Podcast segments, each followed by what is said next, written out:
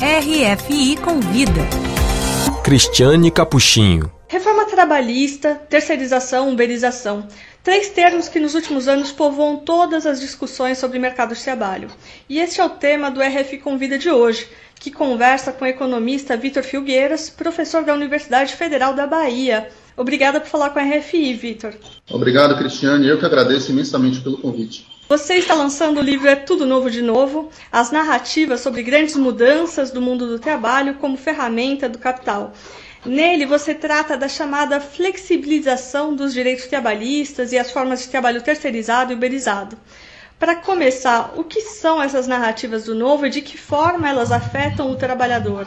São um conjunto de retóricas que empresas e seus representantes têm mobilizado nos últimos anos com o intuito de ao trazer a ideia do novo, da novidade, de que as coisas estariam se transformando é, de forma estrutural no mundo do trabalho, trabalhadores e suas instituições deveriam se adaptar a essas ditas novidades, mudando a legislação, né, as famosas reformas, mudando a postura individual, as formas de organização dos trabalhadores, aceitando as novas práticas empresariais, na narrativa de empresas e seus representantes, nas narrativas, na verdade, essa, essa adaptação né, necessária ou mesmo inevitável dos trabalhadores e suas instituições levaria à preservação e aumento do emprego e da melhoria das condições de trabalho. Mas, empiricamente, o que se constata, elas não alcançam os fins declarados, mas, pelo contrário, elas ajudam a legitimar um processo que já dura 40 anos, que é uma ofensiva de empresas e seus representantes contra os direitos do trabalho em geral e as formas de resistência. E a gente passou no Brasil recentemente por uma, durante o governo Temer, que prometia um aumento de postos de trabalho e, após quatro anos, os dados mostram que não houve esse aumento. Um dos pontos do livro fala sobre a terceirização, que também era uma das questões ampliadas nesta última reforma. De que maneira uh, a terceirização do trabalho afeta o trabalhador? O que, é que acontece? Acontece que, empiricamente, todas as pesquisas apontam que a terceirização não é aquilo que consta na narrativa, essa ideia de externalização, de delegação. Pelo contrário, as empresas tomadoras de serviços, contratantes, continuam gerindo a força de trabalho, continuam tendo poder, continuam dando as ordens. O que é que muda de fato? Qual é a novidade de fato? Esse modelo dificulta a imposição de limites à exploração do trabalho, porque dificulta a atuação das instituições do Estado para a imposição da legislação, dificulta a organização coletiva dos trabalhadores para resistir à pressão empresarial e dificulta a resistência individual, porque os trabalhadores com contratos mais precários têm chances menores de resistir ao arbítrio patronal. Então, a precarização, piores condições de trabalho, salários menores, mais acidentes, maior adoecimento, tudo isso é uma consequência, um corolário lógico da terceirização, não é uma coincidência. Queria te pedir alguns exemplos. Você trabalhou por muitos anos como auditor fiscal. Uma das pesquisas, né, trazendo o primeiro exemplo que eu realizei aqui no Brasil, indica que 90%, 90% dos casos de trabalho análogo ao escravo, dos 10 maiores casos, durante 5 anos que eu fiz essa pesquisa, é, atingiam trabalhadores terceirizados mas também as pesquisas que nós temos feito em vários setores, por exemplo, no call center, quando você compara teleatendentes contratados diretamente e teleatendentes terceirizados. Teleatendentes terceirizados adoecem muito mais.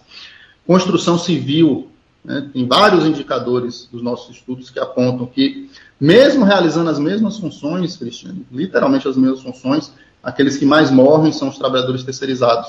Você falou sobre a subcontratação. Nos últimos anos, o novo, a nova forma de contratação é a uberização, né? Aquele modelo em que o trabalhador se coloca à disposição em uma plataforma e vai receber o trabalho através dessa plataforma. No livro você trata da questão da, dessa narrativa do empreendedor, empreendedor do seu tempo, empreendedor do trabalho. Por que esse neoempreendedorismo não te convence? É fundamental para o funcionamento das plataformas no modelo que elas existem hoje, que os trabalhadores acreditem que a plataforma é simplesmente um instrumento de intermediação. Isso é martelado o tempo todo sobre os trabalhadores. O tempo todo isso é passado para os trabalhadores. O que, é que a gente faz? É sair do discurso, né? você parte do discurso, mas você vai analisar a realidade concreta, vai analisar o mundo real. O que, é o mundo real nos traz?